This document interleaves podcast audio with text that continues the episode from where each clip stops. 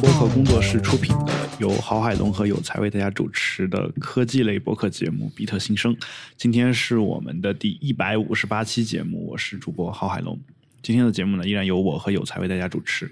有才出来打个招呼。Hello，嗯，哎，这个有点无精打采。呃，我今天帮朋友搬了半天家，这样，然后我发现，呃，这个搬家这个过程好像是人类科技，就是有有用科技来改变生活的这个过程中，基本上是被忽视的一大块儿。呃，到目前为止，我没看到在这方面的任何。人力之外的事情，呃，可能除了在线下了一个这个订单，然后价格还算 OK 吧，但是除此之外，基本上还全都是靠这个体力嘛。呃，其实如果你所有的东西都能够收拾到一个旅行箱里面，嗯，就别的就就还好说，因为搬家这个事情本身涉及到的东西太多，嗯哼，而且每一。而且人一旦要生活，就他他就会出现很多不可定义、就无法定义的事情，对吧？嗯、就是呃，所谓无法定义，就是其实就是很难被机器所理解的一些东西。比如说我我有石头收藏癖，然后那我就啊、我不是说我真的有啊，假设啊，那我收收藏了一个这个很奇形怪状的这个石头，那这个石头我除了让人搬以外，我机器是没法下手的，它不是一个方方正正的东西。然后我下手的时候，我我比如我我真的有一个机器人过来俩一个夹子把它给夹起来，然后这个可能会对石头造成损害吧，就是有有可能用的力气太太大，把它给夹坏了，或者是我用的力气太小，然后从手上滑脱，这个都有可能。那由于有这种东西的存在，就有很多非标准化的东西，这种东西出现的话，我觉得以现在机器人的这个。发展水平在现实生活当中还很难做到这些。嗯哼，对，再加上朋友搬出来和搬进去的地方全都是那个非电梯房嘛，哦、然后、哦、然后就看着，哦、呃，全都在四楼以上，然后就看着这些工人在这个大热天在用这个绳子在搬，然后觉得确实有些行业，呃，还是挺庆幸自己。可以靠敲键盘吃饭的，对对。然后你说到搬家，如果你把自己当成一个互联网居民的话，嗯，你你比如你的博客从一个服务器搬到另一个服务器，这个事儿是纯靠科技来实现的。对，是一件挺轻松的事情嘛。对，所以其实你看你要搬的是什么嘛？就当你当你自己能够摆脱肉体的以后，嗯、估计搬家这个事儿也会自动的就变得轻松。对，然后把那个四 K 的显示器出了，我发现呃，那个 MBP 自带的显示器的亮度对我来说太高了。然后我现在，我今天一天回来开着用的时候，全都开着这个夜间模式嘛。然后就你可以把亮度调低一点。我我我是调低了，但是仍然觉得那个蓝光的那个波长有点刺眼，然后就还是开着夜间模式用了一下午，一直用到现在，觉得还挺舒服的。啊，你都能感觉出显示器蓝光的波长，呃，对，就这个逼装的还是不是不是，是因为最近用那个十点五寸的那个 iPad Pro 嘛，呃，嗯、就是你用习，你一旦用习惯它那个屏幕的话，嗯，呃，就先把一百二十帧这个屏幕的这个刷新率的流畅度这块先抛开了。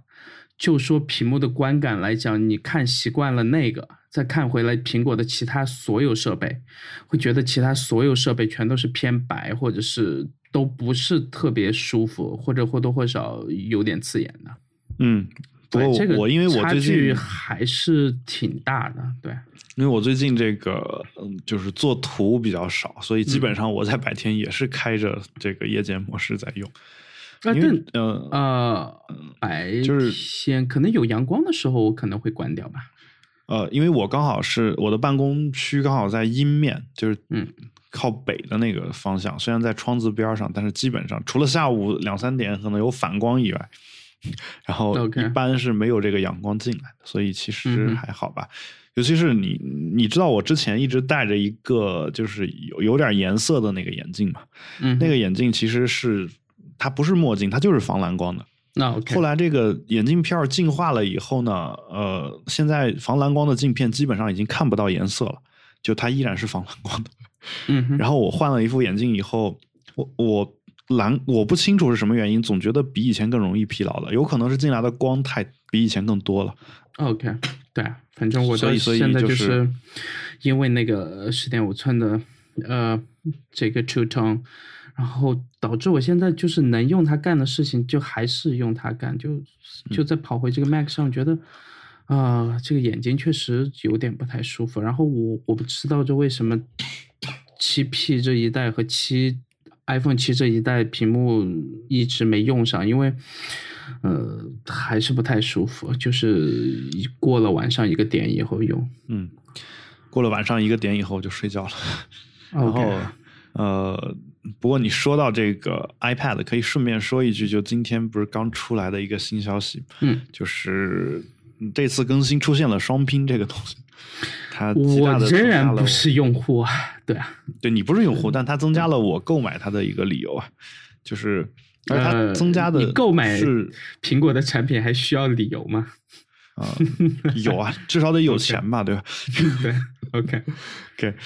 嗯，就是呃，因为我一直以来就是为了打字儿，我就天天背着电脑嘛。然后这时候、这回如果它真的有双拼，哪怕它是搜狗双拼，嗯，啊，我觉得虽然跟我常用的键位不一样，但其实搜狗双拼的那个键位我是用过的。早年间的诺诺基亚的塞班手机上面的双拼，它不支持自然码的时候，我用的是就是搜狗或者是类似搜狗的，应该是搜狗类似于这个微软拼音吧，就微软拼音用用的也比较多。嗯那微软拼音的微软双拼其实是从自然码改过来的，然后微软拼音跟搜狗拼音几乎是一模一样的。如果你是一个微软拼微软双拼的一个用户的话，你直接用微软双拼的指法在搜狗双拼的那个设置下面去打打字，你不会觉得有任何的影响，就嗯 没有任何影响。就是只有一个非常无关紧要的一个键位，在搜狗双拼上和微软双拼上是有区别的。然后那个无关紧要的键位你，你你不用都无所谓，嗯，就所以对，我记得那个这次 iOS 十一在 beta 一还是应该是 beta 一的时候，呃，嗯有暂时把这个蓝牙或者外置键盘的这个第三方，呃，第三方键盘 App 的接口有开放出来，就是你是可以用的。嗯呃，但是到目前为止，我不知道为什么到后面这几版又把这个接又又又看不到了。对，这这个东西我觉得特别诡异。就是如果能让第三方键盘在这个蓝牙键盘上用的话，其实它系统不做任何改进也问题不大嘛。嗯，呃，但是目前的问题就是也不知道又改回去了，对吧？对，然后呃，还是挺多人期待，尤其是用这个好几国语言的这些人吧，还是挺期待，因为系统自带的键盘，呃，总是或多或少有一些槽点的嘛。嗯，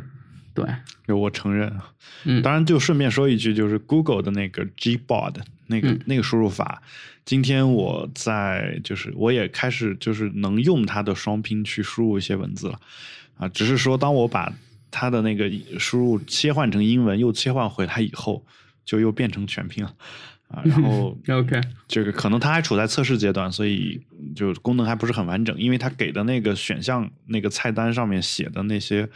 你一看就是你你们经常起的那些变量名字，它不是、嗯。不是一个正常的一个呃通常给用户看的一个界面，它的自然码是用自然码的全拼，然后下划线后面写 scheme，然后对，所以所以你你大概知道知道它肯定是还在测试阶段嘛，对吧？所以嗯这个呢我也很期待。然后反正到时候如果它真的给给第三方的键盘也第三方的这个输入法也开放了那个蓝牙的权限的话，那我觉得 Google 的那个双拼也不是说就完全不能用嘛，对吧？也也挺好的啊。这样的话，我就能彻底的在在 Mac 上用开源的输入法，在手机端我再用一个还相对来说比较放心的输入法。我嗯觉得这样会会好一些。OK，那不然就进入我们今天的话题。呃，当然这个话题是其实可以从你呃，在上周末做的一个这个关于《动物庄园》这本书的这个分享开始，嗯了解，呃，包括你最近，你应该是也是上周同一个时间点，自己做了一个实验性的这个 Telegram 的群组，叫迪欧根尼，对吧？呃，迪欧根尼俱乐部。对，然后你要不然先给听众解释一下做的这两件事儿呗？对，首先那个动物庄园的 live 呢，是我很早就想做的一一场演讲，就或者说很早就想做的一次分享吧。那个分享呢，里面的一个主体框架呢，我曾经在另一次线下的分享活动当中也用过。呃，然后这一次呢，我就想说，呃，我从来没有在线上做过类似这种闲谈式的这种分享，然后我就不如不如就借着这个 Telegram 最近比较火嘛，我想用 Telegram 做一次实验。当然，这个也是呃看到了有台主播李如一啊，就不鸟万如一先生他自己在这个上面。呃，他曾经在 Telegram 上面做过这个 live 的分享，然后我也呃我也参加过一场，然后所以我觉得这个形式还是挺新颖的，而且里面、呃 Telegram 的功能几乎能够满足我们所有的一个需求。嗯哼，所以我就开了这样一一场 live，然后，呃，本来我是想做一个实验，我想的是来个十几个、二十个人，我当个沙龙这样讲了就差不多了。结果，呃，这个微博上的袁伟石老师帮忙转发了，然后 Twitter 上的 NT 老师也帮忙转发了，然后最后图拉顶呢又在他的一九八四读书会上面置顶。最后就是我的这个活动呢，在就是在 Telegram 上举行，在这个前提下，最后来了一百多人啊，然后嗯，而且还是一场付费的活动嘛，对，所以其实我觉得整场活动还是比较成功的。然后我我在这个里面呢，我原计划是讲一个小时，结果整场活动大概进行了一小时四十五分钟这个样子。嗯，呃，最后呃就是分享了我一些关于动物庄园的一些点吧。那在准备的过程当中呢，一开始因为只有只有二十多个人嘛，我我预计是会来二十多个人，我觉得就已经胜利了。但是嗯。既然来了一百多人呢，我就觉得说这个群组可能还需要一些管理，也就就在这个时候呢，图拉丁同学说他愿意给我的群组来做一个机器人，来实现这一点，然后我就把把我的需求提给了他，就我的要求就是说，呃，只有我能发语音，然后其他人呢只能发文字，或者说其他人没有办法发文字以外的其他的信息，然后包括这个机器人还要肩负着一个任务，就是要删除那个人进群的那个信息。啊，因为就是在开始的时候，当然肯定会有大批量的人进群，那会儿还没有机器人，那个每进来一个人会显示这个人已经进入这个群组。呃，如果你在举行这个活动的过程当中，不断的有人这样进来的话，它其实是特别打断这个视线的。嗯哼，一个这个比较流畅的这种感觉嘛，特别容易打断这个。所以呢，我我让他做了这么一个功能，然后呢，就是呃，因为我是主讲人嘛，我我如果有有这个嗯。其他的这些参与的成员，他如果发语音过来，然后我听完，然后我再发，这个时候其实对于所有人来说效率都不是特别的高，所以我希望大家在提问的时候就用文字来提，所以他就用这个机器人实现了这两个功能。呃，但实践的过程是这样的，就是其实因为 Telegram 它的这个群组，按照官方的说法，它是一个基于民主的这样一个群组，也就是说，它从设计之初就考虑说，所有的成员其实。发帖的权限应该是差不多的，嗯哼，所以呢，他并没有一个机制说我直接限定说哪个成员不许发言，比如有才你就不能发言，除非我直接把你给就是屏蔽掉，或者说直接把你拉入黑名单嘛，相当于啊。但是后来，嗯呃，所以后来我们的折中的或者说一个变通的一个解决办法是什么呢？就是比如说有才你在里面要发一条语音，你发出来就随即被删掉，就是被机器人删掉。啊，但这里面有一个技巧，就是我在讲的时候，我从来没有说过说你发出来的东西会被删掉，而是说你没有发这个的，就是你是在这里面是不能发这个的，就没有这个权限。这个说法有有一个很，这两个说法有很重要的一个不同，就是当你说你发出来的东西会被删掉的时候，大家就会去狂发。去调戏机器人。嗯哼，但是如果你说你没有这个权限，可能大家想一想，或者发一条发现没了，可能也就不发了。就是所以人人都是有有有有这种经不起挑逗诱惑的这种 本性在里面的，对吧？嗯所以最后我就说，其实大家没有这个权限啊。所以整场活动进行的非常的顺利，然后呃，我也把我想表达的观点基本上算是表达完整了。所以呃，如果大家有兴趣的话，我们依这个活动依然是开放的。大家如果有兴趣，可以呃按照我们之前的活动之前的报名方式去听回放，然后我这个回放一直也会存在这个 Telegram 的群组里面，直到啊地老天荒，直到这个呃 Telegram 这个软件它不支持这个东西为止啊。就如要么就是这个软件彻底黄了，要么是。啊、这个软件说群组的内容不给你保留了。他如果不说这个话的话，这个群组的信息会一直有。就按照他们的说法是会永久的留存啊，就只是说这个永久在每永久一般约等于这个公司存在的时间啊，就是 就是这个这个对，这个和我现在在用的建组的这个 band，呃，嗯还有挺大区别的，因为在 band 里面它给到的权限控制其实是特别精细的，非常强，对，嗯呃，精细到是我选择它最主要的原因之一了。然后包括这个 public 的这个相册，呃，包括上传呃上去的一些这个图片，或者说视频，或者其他的一些这个多媒体资源吧。呃，它给你的保留时间就是一年，然后在这一年里，你可以按原尺寸去这个浏览，但是一年之后呢？呃，可能会压到七二零 P，或者说四八零 P，或者再低一点的这个分辨率吧，其实挺影响体验的。但是仍然，呃，这个问题我看了一下，应该是不能通过付费来解决的。就嗯它有这个付费的其他的点，包括买它的这个表情包，呃，包括买它的一些这个其他的存储空间了。但是，啊，呃，目前没有看到能彻底解决这个点的。然后正在考虑迁移，但是仍然就确实挺喜欢他们为这个创建群组的创建者所给到的那些就是很贴心的选项嘛。嗯特别好。然后，呃，你前面有讲到一个点，你说怕新加进来的人会打断你，然后我就突然想到和国内外直播的这些，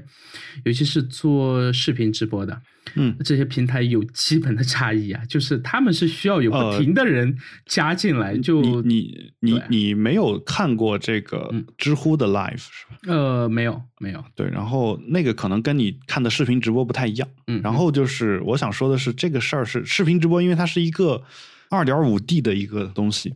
相当于它进群的那个信息是浮现在你直播的那个内容之上，嗯哼，明白吧？就是它要么就是它单开了一栏是其他人的信息，然后有一栏是我自己的信息，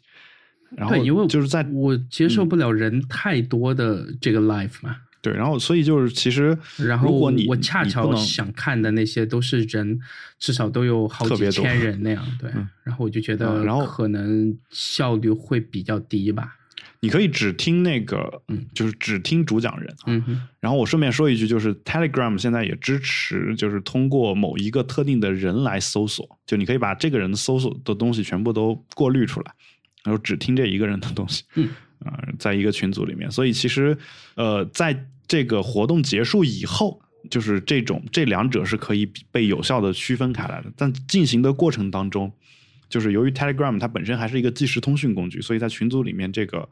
呃来来回回的，就是因为本身还其他其他人也是可以发言的，这个是没问题的。但你如果再加一些其他的额外的冗余信息进来，呃，我觉得其实是没必要的，并不是说不好，其实对。对讲座来说，有可能是个好事儿，因为不断的有人进来，显得这个你这个讲座特别受欢迎啊。对，就是人国内加进来，这或者国外的那个视频直播的玩法嘛，就是但那个让大家送个随一点就进来啊什么的。对吧？然后我们这个还是收费的活动，嗯，所以所以就只能是这样的一种方式。呃，而且我在在这个开讲之前，我还通知了说十十点，因为十点半开始，十点二十分的时候，呃，之后申请加入的，我就只能等到结束以后啊，就我还发了这么一条通知啊，嗯就是基本上是有这么一个控制的。好，至于你说的另外一个活动叫 D.O 根尼俱乐部，这个是其实正式发起是在今天，今天是礼拜二，就是十五号，嗯，呃，是是在今天，然后我写了一个发起函，叫做呃发起一个关于思考的行为艺术 D.O 跟你俱乐部。啊，然后这个这个呢，其实是我创建的一个 Telegram 群组，这个群组的最大特点就是不能发言，就是。嗯，或者是就说是不能怎么说呢？人类人类不能发言，就是说你你如果加进来的话，你就最好别说话。然后你想说话呢，我我提供的一种方式就是你可以找这里面的成员去私聊，因为群组是以民主方式建立的嘛，所以你能就看到每一个成员，然后你可以直接找到他，直接给他发信息，这个我觉得没有问题。啊，但是其实我这个东西本身除除了这个之外，是吧？听上去好像有些人觉得很无聊，有些人觉得可能还有一点意思，但也就仅仅是有一点意思而已。呃，但除了这个之外呢，其实我这个东西本身是有一个艺术方面的一个意义的，就是我希望通过这样的一一种艺术形式来让大家重视思考这件事情啊，就是呃，在我前段时间在群里面曾经跟一些朋友讨论过，说为什么。有微博、有 Twitter、有呃有这些东西的情况下，然后我依然会建一个 Telegram 的 channel，嗯啊，因为 channel 的好处就是其他人不能直接在这里面做回复啊，他要回复的话也可以，他可以单独找我私聊，或者是给我发邮件，但是这样的话其实极大的提高了他回复的成本。那这个时候呢，他回复这件事情呢，他就会就是想好好想一想，再再做答复。那这样的话，极大的避免了一件事儿是什么呢？就是我们在微博上发信息的时候，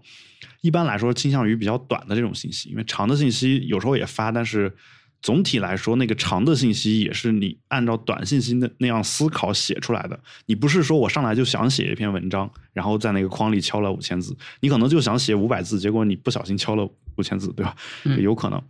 但是，所以呢，那个东西其实，呃，由于由于本身的那个文本长度比较短。所以很很很难把一个事情精精细的描述清楚。那在这种情况下呢，你的很多前提预设什么的不可能定义的非常的严谨。这个时候你的话肯定会有各种各样的漏洞。所以很多人一看到你话里有漏洞就特别的兴奋，他就上来会指出你这个漏洞。这个是基本上是人的一个天性，就是首先大家都特别具有这种看到别人缺点的能力。其次呢，把别人这个缺点指出来，显得自己聪明这个事儿，啊，我不是说别人啊，就说我们每个人可能都有这样的一一种这个愚蠢的愉悦感嘛，对吧？就这种感觉。所以，呃，在微博上呢，你会发现大量的这样的人。那对于这样的人的话，其实，嗯，就如果你想形成这个有效的交流的话，那我觉得其实最好的办法是什么呢？就是你两个人之间有默契啊，比如说你知道他说这句话的时候前提预设是什么啊，但是。这种对于陌生人来说，其实是非常非常的难。那最到最后导致一个结果就是双方就一直在那儿吵啊。但其实如果你吵的话，你你抱着一种所谓的宽容的原则的话，其实还好。但是现在的问题在于说，我现在的怀疑是，其实有一些人他就是为了说让大家呃注意到他，然后他会啊这个都不用怀疑，这肯定有这样的人，对吧？就是呃他会故意曲解对方的意思，故意去把对方那个漏洞里面。本身人家也没想谈论那方面的事情，他故意要盯着那个东西去说，以此来博得眼球，啊，这个事儿本身可能也没什么问题啊。就是如果如果就是被骂的这个人本身自己如果不在意的话，其实也没什么。但问题在于说，如果你想把一个信息有效的传递给你周围看你微博的人的话，这种被被这种信息反驳或者打断的话，会特别容易。就是影响你的传播的效率，因为大家特别容易被那种调动情绪的东西吸引，而忽略了你真正想表达的内容。这个时候你不得不再跳出来去解释，那解释来解释去呢，你就会发现微博变得特别的口水啊！这是这是我我我对我自己发微博，包括啊其他人发微博，为什么在微博上看到的内容感觉和我在。Telegram 包括 Twitter 上看到的东西，感觉不太一样的一个特一个感觉吧。就是当然，Twitter 本身也有类似的一个情况存在，因为 Twitter 有很多这个所谓的也是大 V 一样的这样的人，呃，他们也因为就受不了一些人的这种就是辱骂、谩骂，嗯，就是受不了这种喷子，是吧？对，就这样的人，然后被迫注销了账号，这种事儿也是也是常常见的。所以呢，我就在想说，其实在，因为在当今啊，重体力劳动这个事儿做的人，至少在网上，就是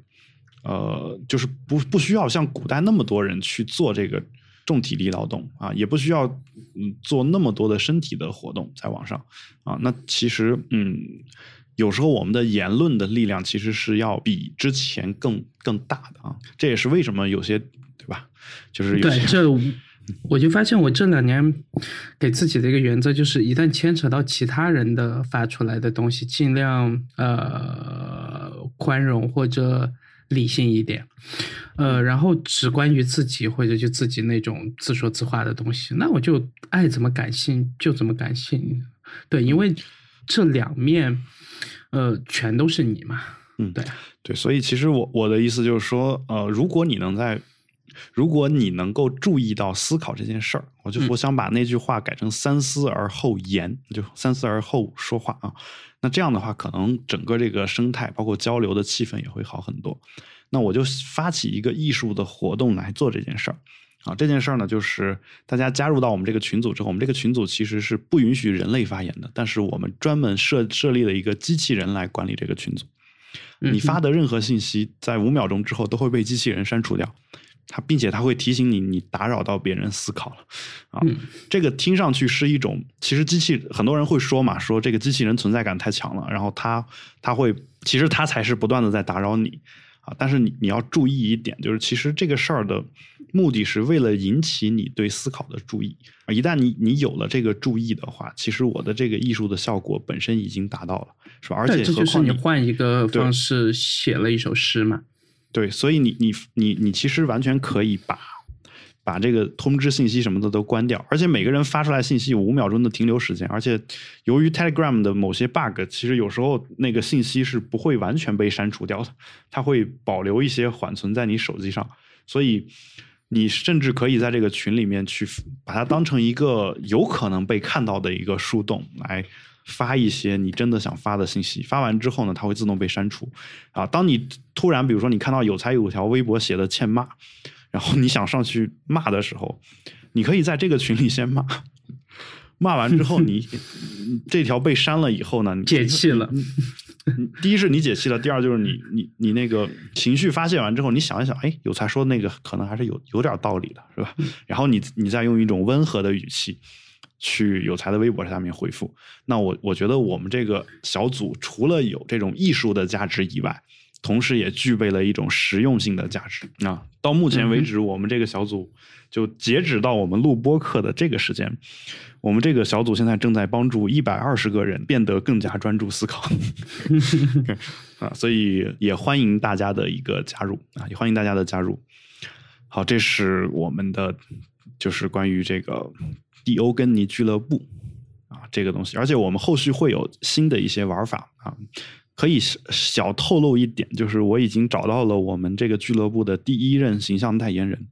嗯嗯，这个会在会在群组里面由我们的机器人出来公布。OK，就是他会宣布这个人的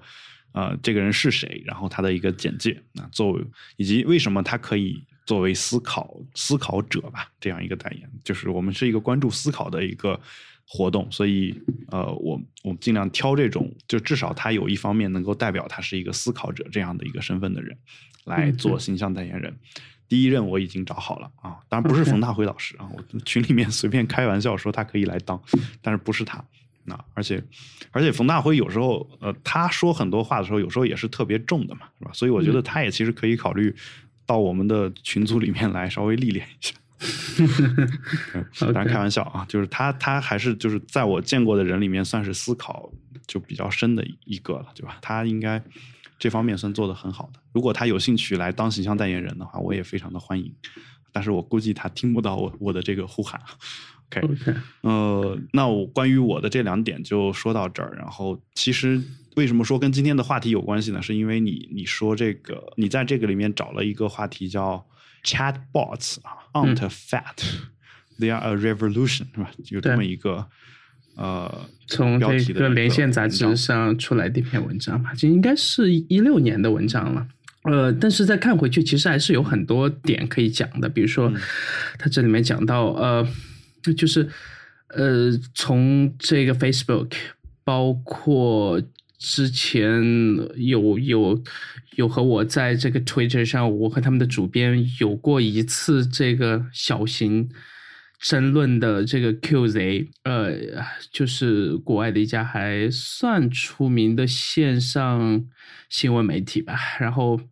呃，之前是因为在香港那边一个记者所报的国内的一件事情，然后我觉得有一点点反感，然后和他小争论了一下。呃，他们的自己出的这个 app 里面，其实是第一次由这个新闻机构在自己的官方 app 里面引入了由机器人来给你读新闻或者挑选新闻之类的事儿嘛。呃，其实从一五年这个。就有一些这样的这个小公司开始做这样的实验，但是到比如说 Facebook 和谷歌，呃，甚至到后面的 QZ，然后《纽约时报》有一次在他们的那个 Snapchat 里面也大概 preview 了一下这个具体的功能嘛，然后我这个扫了一眼，我觉得。还蛮好玩的。那嗯，呃，我就在想，呃，是新闻机构特别合适用这个机器人这个点，还是说，还是说他们把这个东西是作为一个，呃，怎么说，用来这个炫耀的东西，或者说用来节省他们这个人工的一个途径，或者其他什么？但到目前为止，我并没有觉得新闻媒体是特别。适合用这个机器人来，或者用这个算法来做一些这上面的事儿的，因为还是一个新闻，在这些偏严肃的机构里面，还是一个呃很主观的人和作者来写的嘛。嗯。对，所以说它这个标题其实有一点点标题党的意思了，我还是觉得，嗯，对。其实这篇文章它没有特别多实质的内容，我倒是觉得。然后，但是就是说，我想说的是什么呢？就是你提到机器人在新闻媒体当中的使用，然后呃，我的感觉是，现在机器人写出来的那些东西，恰恰是我平时读新闻也不太爱看的东西，就是，嗯哼，我就不知道，嗯，就是我这么说，大家能不能明白我的意思？就是。其实，嗯，因为机器人容易处理的信息是哪些，大家其实大概也是有一个概念的，对吧？而这些东西，其实我甚至甚至于什么呢？就甚至于我其实基本不怎么读新闻，就是呃，我我所谓不怎么读新闻，我指的是那种纯新闻，比如说今天某年某月某日某时某分发生了一件什么事儿，这种事儿我一般不读，嗯哼，就是呃。我其实得看一个人对他的一个深入的解读，我得看这个东西啊，而且这种解读我其实特别不喜欢那种比较官腔的解读。就是为什么在博客时代，就是尤其是个人独立博客时代，就是博客兴起以后，我有一段时间是光看博客的，就不看正规新闻媒体的报道。就是，当然这里面肯定博客里面肯定会出现一些类似现在的什么微信公众号写手一篇十万加呀什么的，为了博眼球，然后写了一些乱七八糟的这种东西。但是你如果，嗯，你如果并不是要要这个真相来干一些什么事情的话。那有时候你在那种博客里面，其实是能读到一些比较有价值的东西，就这是我我的一直以来的一个做法吧。当然，我我我对这个博客的作者也会做一些这个挑选，不会挑那种纯就是哈一点事实依据都没有的这种作者去写的东西吧。呃，我记得我当年还就是专门的筛选过一些媒体。然后就也是官方的媒体，然后我我不定期的上这些媒体网站上面去看消息，而且同一则新闻，就像你说的，我之前得必须得在两个网站上面都印证过，啊，就当我看到人民日报是这么报的时候，嗯哼，我必须都是中文媒体的情况下，我必须看一下新加坡的联合早报是不是 也是也是这么报的，对吧？就类似类似这样的一一些做法，我之前是一直在做的，但是后来就后来当然就没没有没有这个时间了嘛，但。但当然，后来也是因为说，我我觉得这种这种官方的媒体太正，就是它它不够人性化，它不像人在说话那种感觉。就是对这里面呃，在文章里其实这个所谓的 chat bots 这个定义，我觉得有一点点狭隘。呃，我想了一下，这两年我见到的关于应用有这个呃，嗯，就常驻在某一个类似于 IM，嗯或者说一款这样的呃群组类的聊天或者管理类的软件里面，呃，这样所谓的聊天机器人能用来发挥最大功效的，我见过最夸张的这个案例，应该是应该很多听众都常常会看的这个《湾区日报》。嗯对他之前自己有写过一篇长文嘛，呃，就说他怎么在这个 Slack 里，对吧，去部署这些，然后包括推送，包括这个发社交网络，呃，抓取，然后呃，收集一些这个用户反馈。等等等等，基本上全都在 Slack 上能达到一键自动化。嗯呃，这个我我我大概看了一下它的技术实现，我猜目前应该在 Telegram 里也应该做到八九不离十。应该是可以。对然后觉得现在甚至支持嗯付费。对对对，这个点我觉得，但那呃前提就是要国外的这个信用卡嘛，或者说反正你是有的其他的一些卡 对？呃，然后这个我是觉得可能是他文章里面想指的那个，而不是真正说这个 chatbots 这种东西。就嗯你如果一个单独的聊天机器人，其实就和我们在聊，比如说微软小冰。语音助手这样的东西，我就它可以说可能是人类在未来某一次，呃，这个硬件形态上的变化以后，可能是我们和机器或者和设备的一个主要的交互方式之一。但是我仍然觉得局限性还是挺大的，嗯，对，还是挺大的。就是就是我我我的感觉就是说，嗯，其实其实这一次我我主持这个 live，它这个机器人的功能，我觉得呃，不管它多简陋，嗯我觉得它它让我觉得机器人的价值所在，就是嗯，就是重复性的那种劳动嘛。就是它它确实是帮助我们解决了一些问题。就就而且能嗯保保障了这个活动的一个顺利，而且节省了一个人力嘛，对吧？嗯基本上是是这么一个事情，所以我我我看到了一些，不是一些，而是看到了很多可能性，尤其是最近，因为这个我我最近至少跟三个以上的开发者讨论过机器人的问题，嗯然后把我的一些所有的想法都跟他们说过，然后就是他们分别在替我实现一些功能。OK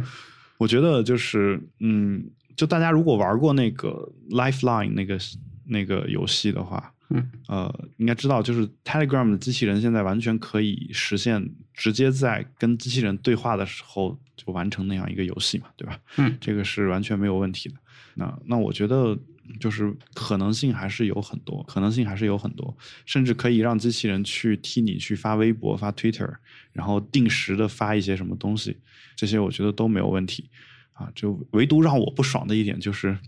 啊，Telegram 这个公司啊，你你说它聪明也好。说它鸡贼也好吧，然后这个所有的机器人必须部署在自己的服务器上，嗯就是呃，就是我我们被迫得自己花钱去再租服务器，然后再去做这些事儿。对，这个是他自己的一个所谓的避风港原则嘛。这个反正所有的东西全都呃，就是你只对你自己负责。我觉得对这挺好，他就提供这个架构和平台嘛。而且而且顺便说一个，他们的那个 Instant View，对吧？你知道有那么一个东西，嗯对，当然，那个东西就是为了方便手机用户浏览，就是能够快速的进入一个网站，能快速的看到它的最核心的内容嘛。那就有点像你之前说的重新排版啊，或者有点像那个 Facebook 出的那个 Safari 里面的这个呃阅读模式。呃，也还挺接近的不一样我觉得啊，就是其实是像 Google 出的那个叫好像是 AMP 还是什么，咱们之前节目当中聊过就类似那个东西，只是说它做的特别绝的一点是，这个玩意儿是第三方，就是相当于说我作为一个第三方开发者，嗯然后我觉得那那个网站我喜欢，我可以替他设计一套这个规则，嗯，然后只要他们这边认可了，这个东西就可以成立了，而不是说像，而且他们对这个东西还有竞赛，就是你你做的好了，他会给你奖金。然后它不像 Google 和包括百度、包括 Facebook 特别想把这个东西都留在他们自己网站上那样子做啊，大家 OK 有兴趣可以去看一看。我觉得呃，就是就这个思路非常好，让他们就是就是基本上，嗯，就是变成了一个所谓后来居上或者叫弯道超车也好，反正就类似这种。就虽然他们现在这个功能只在这个 App 内部在使用，但是呃，我感觉如果有一天它它能够放给所有的这种移动端的这个浏览的话，我觉得也是一个非常不错的体验。就是对我还能想到一个点，我觉得既然都做到这样了，虽然 IM 和群组还是它的核心，嗯呃，但是既然都引入了包括付费、包括这个用算法去写这个机器人或者什么之类的，就是所有东西都能写在这个服务器上面，那不如改变一下这个邮件呗，就是。嗯，邮件这些年其实到现在好用的客户端越来越少，那当然因为需求量的下降或者其他的一些这个原因了。呃，之前做邮件的，不管是客户端还是做包括过滤这个广告和垃圾邮件的这些服务商，包括就在整个邮件相关的这个产业链上的团队，其实现在活下来的特别特别少。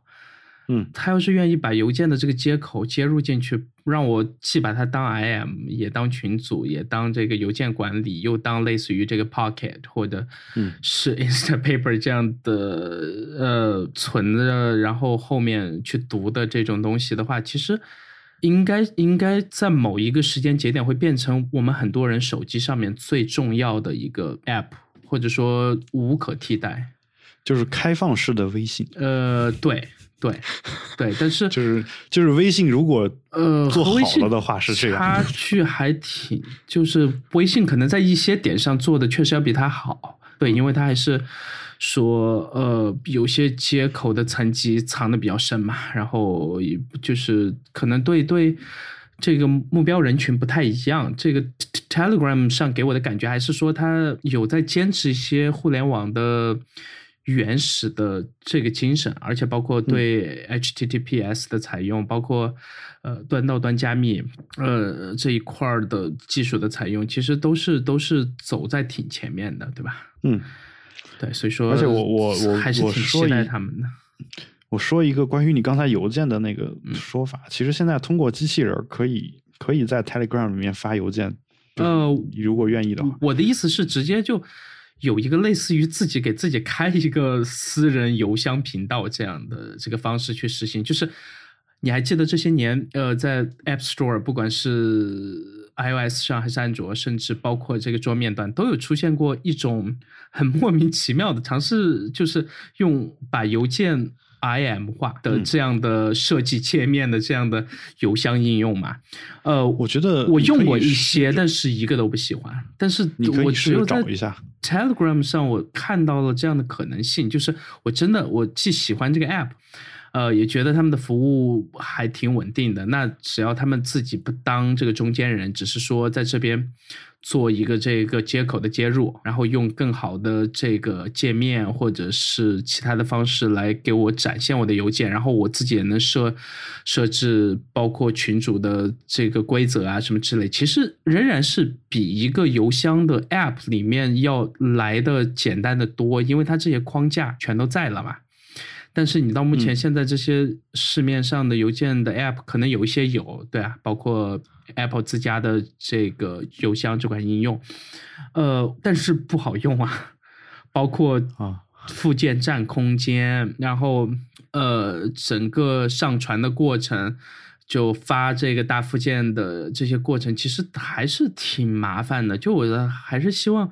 有一个 IM 能这样去解决，但是目前我看不到希望，除了在 Telegram 上。对我还挺我我给你发了一个那个嗯机器人在 Telegram 上面，然后这个机器人可以收发 Gmail，然后是 Telegram 官方认证，可以。呃 Gmail。Gmail 这方面的需求倒不是特别强烈，对我主要是说 Outlook 或者是其他什么，因为 Gmail 它自己那个把 Gmail 当服务器再说 Outlook，就是设一个这个转发嘛。对，要么就是你自己写个写个 bot，我觉得 Gmail 能能写出来，那你自己写一个闭源的，你自己用，我觉得完全没什么问题。OK，对吧？对。啊，行那我下节目了，我专门去这个试试看，因为对，因为我手上有好几个 Gmail 账户，我挑一个不太重要的，就哪怕信息被他截取了，也还能忍的那种嘛。对，嗯，好，那你就可以试一试。啊这个这个，我感觉好像从明天开始，我的生活就要被彻底改变的，对这种感觉。对，因为我确实到现在，我都仍然觉得手机上的邮箱是一个问题，而且所有的邮箱应用在这个搜索方面做的都巨烂无比，所有。市面上没有一个让我觉得搜索方面可能 Gmail 最接近那个状态，但是我不喜欢 Gmail 的任何 app，不管是呃他自己的那个 Gmail 的 app，还是后面收的这个 Sparrow 收完以后做的这个叫 Inbox，对吧？我嗯，一个偏复杂，一个偏简洁，然后现在都改到很简洁，然后简洁到我需要的核心的功能全都被去掉了，然后就越来越没办法用嘛。反正我现在嗯呃，客户端基本上就已经用苹果原生的了。然呃，我倒是现在移动端上还是 Outlook，对我觉得然后用原生的，然后它呃，有这个日历啊，有什么呢？我反正我电脑上我用原生的主要原因是因为嗯我我现在在发这个加密的邮件。啊，OK，如果如果要发这种邮件的话，你原生的好处就是你可以直接把那个插件给插上以后，嗯你直接可以可以加密邮件，然后别人别人用你的公钥发过来的邮件，你也可以直接在客户端解密嘛。嗯，所以，这个事儿比较方便嗯啊、然后其他的倒也就是没什么。然后就关于关于这个推送呢，我没有你那么强烈的推送需求。就嗯我我本平时本身查邮件可能也得个很长时间再看一眼，就反当然一天肯定是能看过一次以上的，但是呃我没有说我必须说这一一秒钟发了，我下一秒钟就一定得得能看到，这个事儿比较少。嗯，然后呃，要不然就不发邮件了嘛，就打电话了，对吧？嗯，然后呃，这是关于这个邮箱和这个 Telegram 这个 bot 的一个问题。当然，这个 bot 的功能特别特别的多啊，就是我觉得呃，如果大家有兴趣，可以去发掘一下这各种可能性啊、如果大家有兴趣开发的话。呃，就是也可以在我们这个群组里面，就是比特新生的群组里面多多交流。然后其实说不定会有什么新的想法，包括我我说我当我看到了他有做游戏的可能性，不是可能性是肯定能，嗯就是呃，我其实已经有有一个写这个给游戏写脚本的想法，就是对但如果呃，就再插一句，你觉得嗯。Telegram 上里面这些这个 bots 和微信的小程序区别在哪里？小程序啊，嗯，我不用小程序，就除了你不用呢，你觉得在嗯。整个形态和功能实现上，你觉得区别很大吗？呃，我不用就先抛开怎么能技术上的原因，就呃，我觉得区别还蛮大的。就是我刚嗯开始我看上去，我觉得好像区别不是那么大，但是后面发现，嗯、还是不太一样。对，因为而且就是小程序这个东西，真的还是要打开一个，然后要加载一些东西，但是。在这个 Boss 这边，基本上全都所有东西都跑在服务器上，嗯，对，对所以那就有有这个嗯区别还是挺大的，而且小程序和 App 更接近，但是这个 bots 这个基本上就是一个类似于 assistant 这样的角色，而不太会说去侵入你的整个的群组。那当然，我们之前呃比特新生这个官方群有一个类似叫什么群组娘这样的角色存在，然后后面当然被我彻底删掉，因为就特别烦嘛。啊，当然就这个呃，就类似功能的，就它的精简版，我已经委托人在开发了，就是那 OK，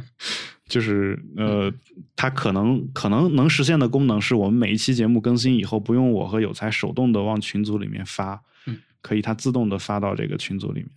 我觉得，嗯，包括我们还有一个 channel，可能很多人都不知道，就是嗯，可能有才也不知道是不是？那没有我偶尔还是会看一眼。对，然后就是，所以啊，当然我顺便说一句啊，就我那个迪欧根尼俱乐部里面那个机器人里面有一句英文的文案，一个单词拼写是错的，然后这个事儿我提前提前告诉过那个替我们开发机器人的人，然后他把这个改改好了，改好了之后呢，又出现了另一个问题，我又给他提了另一个问题，他把那个改了，改了完之后呢，这个问题又重新回来了，然后对，这个就是机器人解决不了这个人的问题吗？他他改。就是他改这段文字文案的这个过程，让我深刻的意识到了程序员们在看到一个 bug 解决 bug 的过程。OK，对吧？嗯，是，难道不是这样吗？经常我嗯对，就为了拆了东墙补西墙嘛。出现了问题 B，然后解决了问题 B 呢，问题 A 又回来了。那写代码或者写程序就是创造更多的 bug 的过程啊。嗯，对，然后对每次升级就是修复 bug 的过程，然后再创造一些新的 bug。等 bug 创造的实在太多的时候，就开始升一个大版本，再收五十美元。对你不然你对你要是弄出来一个说百分之百无 bug 的版本，然后就是、那程序员全全都失业了，啊，是吗？这是一个这个合谋，你知道吗？哦，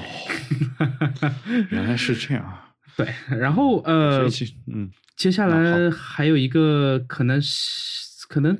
有一点老生常谈，那当然，Atlantic 它本来就是一个在北美偏嗯呃 conservative 这样的一个媒体嘛，那他有作者吉文就写了一篇，就是说，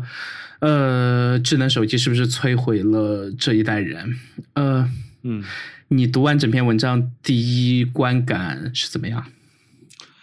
呃，我我的感觉就是，嗯，怎么说呢？就实实际上，我我先澄清一下，就是一个情况啊，这个情况必须说，就是呃，在咱们在我昨天读完这篇文章以后，我今天上午在工作的时候，当背景音乐听了一期有台的节目，就一天事情，嗯，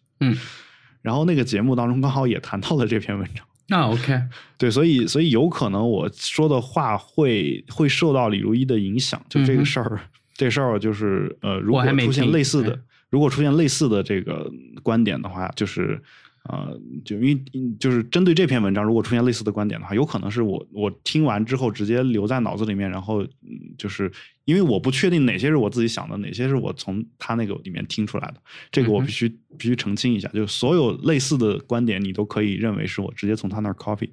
然后 对，然后呃，这里面我其实呃怎么说呢，就是。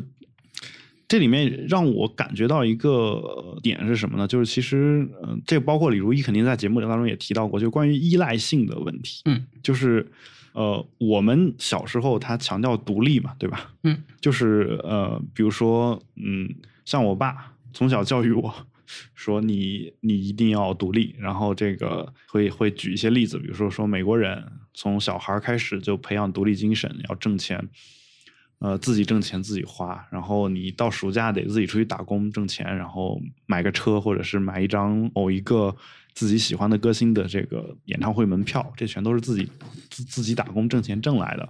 啊。然后亿万富翁的儿子呢，他可能也不会说凭借他爸买一辆豪车啊，就就算是凭借他爸，他可能也得买一辆看上去比较普通的，看上去像是他自己挣来的这个这个车。这样的话，他朋友可能才不会去觉得他有什么问题，对吧？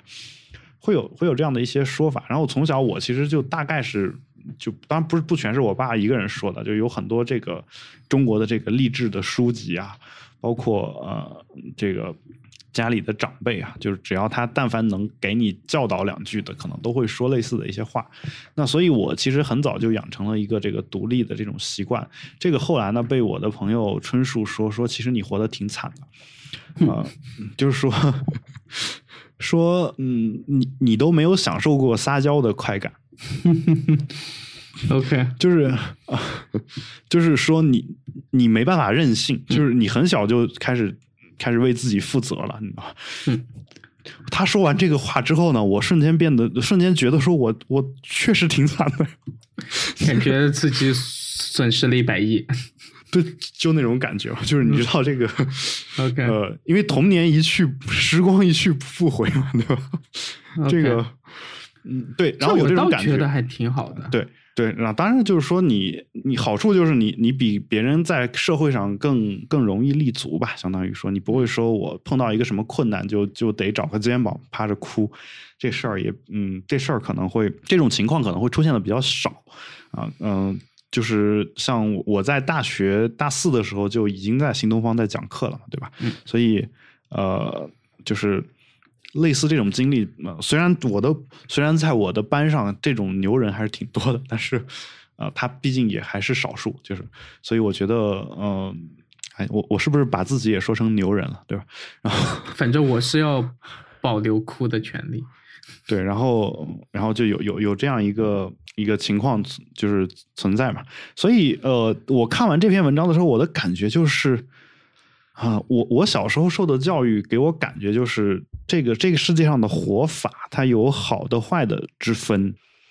它会让我感觉到说，其实有一套相对来说比较公允的评判标准，说这样活的才是一种比较好的一种生活方式，那样活着是一种比较不好的生活方式。这是我小时候会会这么去想，比如说我会觉得一个人活得独立一点是比较好的，然后。呃，如果一个人过于依赖另外一个人，可能就是一种不是那么好的一种生活状态，呃，就相相比较而言啊，呃，当然你可以认为说这个这个事儿呢，依然可以认为是我现在还有的一点价值观，就是说这个事儿是我我个人的价值观，可以这么说，但是我已经不不再把它想象成是一个整个社会的一个公允的价值观啊，尤其是当我看了一些无论是中国还是外国的一些人的生活的状况之后。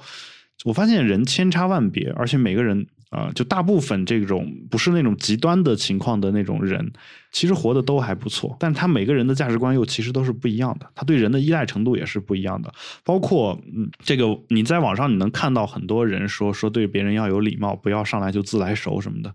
啊、对吧？嗯这个可能有很多人就挺认可的，然后觉得终于找到知己了，说这个骂得好，对吧？就骂那些嗯说我我我跟你认识吗？就怎么怎么样，就就说这种话。呃，但呃，但也有一些这种就是自来熟，然后两个人关系就是挺好的，就对这种这我有也也没有，我也没什么我之前发微博也发表过差不多相接近观点，就是呃，我们总很怕去这个打扰朋友嘛，嗯，但是你会发现后面你留下来的朋友全都是愿意来打扰你的，对。呃，这个事情就很绝望嘛，就是看上去是很矛盾的一个点，因为就是嗯。在现代城市生活中的处事或者做人的原则就是尽量别问朋友借钱，别别别别和朋友发生太多的这个利益上的牵扯，然后不要参与其他人的这个私人的这个生活，啥啥啥之类的，就是有一系列这样的东西，对吧？嗯嗯，然后你就会发现，有些人是真的完全按照这些所谓的呃处事规则去做，就是把自己活得很小心翼翼，或者说活得很精致，然后就真的他们有朋友吗？对啊，然后我自己作为一个朋友不算特别多的这样一个人，呃，嗯有有一些吧，但是我交的每一个朋友都都还挺近的那种，嗯。对，就就会发现，其实很多时候就没有所谓的处事原则，就是所有的处事原则都是你自己，呃，去给自己画的一个框嘛，嗯。或者说其他人去臆想出来一个属于他们的处事原则，然后觉得是一个普世的原则，但是其实就没有普世的这些东西，我觉得。就我觉得是这样的，在这方面上。嗯我，存在一个什么呢？就是，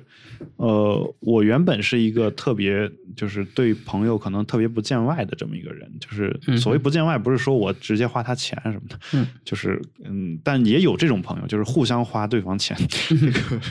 这种人也有，但也不会不是也不因因为这个钱就怎么样，就是嗯你也有这种，我不知道你有没有啊，就是有也有这种朋友，就是说我我就说我现在最近缺钱，你给我两千，然后打过来，过两天说他他说我最近也缺钱，你把那两千给我还回来，我都给他扔回去。对，我就直接 直接有直接有那种可以呃借那个信用卡的朋友，就是而且我知道他卡的额度。他也知道，我知道他卡的额度，对，就是反正还挺高的一个额度，就是就是买了一架播音七四七，对，就是会有这种嘛，对啊，对，然后我所以就呃这种朋友一直也有，然后所以而且再加上我西北人，你知道，就一般就是这种所谓真性情是吧？一旦来了之后，就朋友两个人恨不得比亲人还要亲，对吧？嗯这种这种情况还是经常有。后来我是我上大学以后啊，包括看微博以后，上大学的时候其实还是打保留了一些这种特点，就是我在大学里面基本上就是上个自习旁边有个谁，马上就留手机号，就是 真的 不无论男女，然后长得是否漂亮，嗯，就是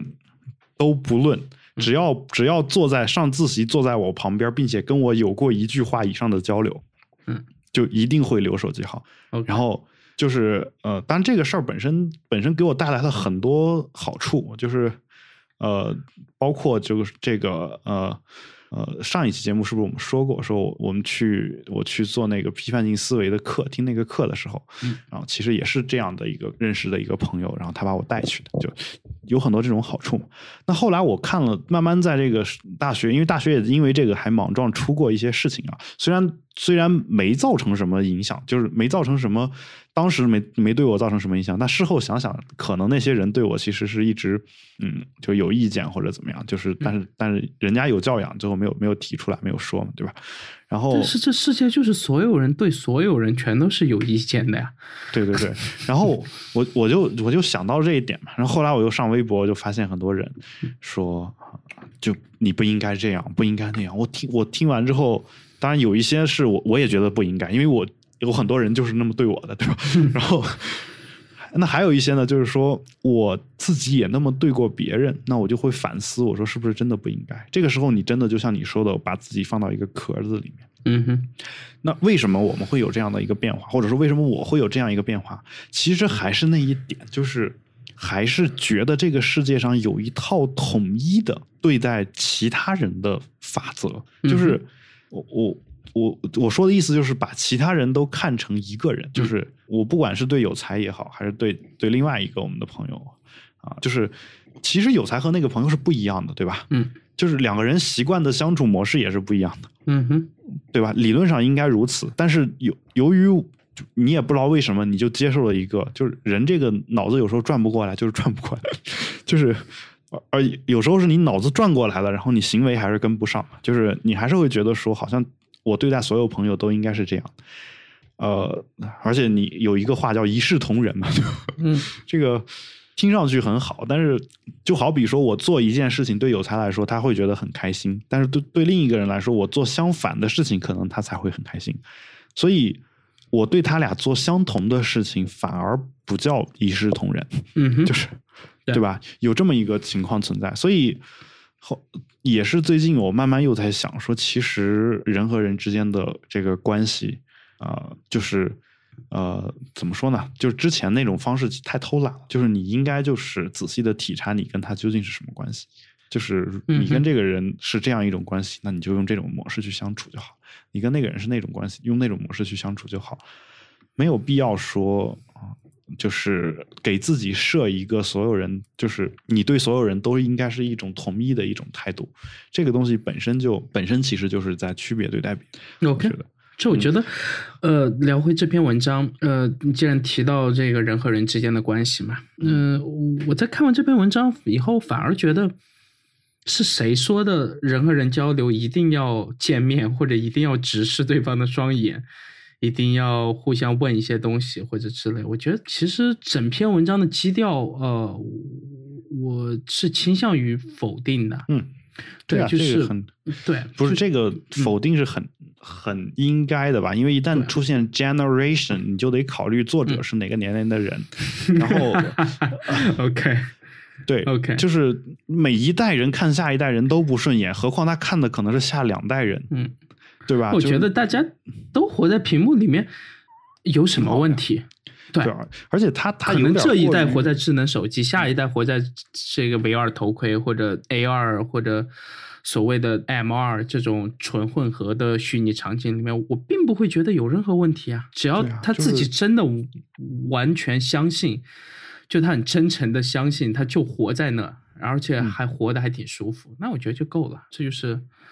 对吧？就你的对，其实我我最近还还在思考一个问题啊，就是你看咱们现在不是经常有这种哦，嗯就是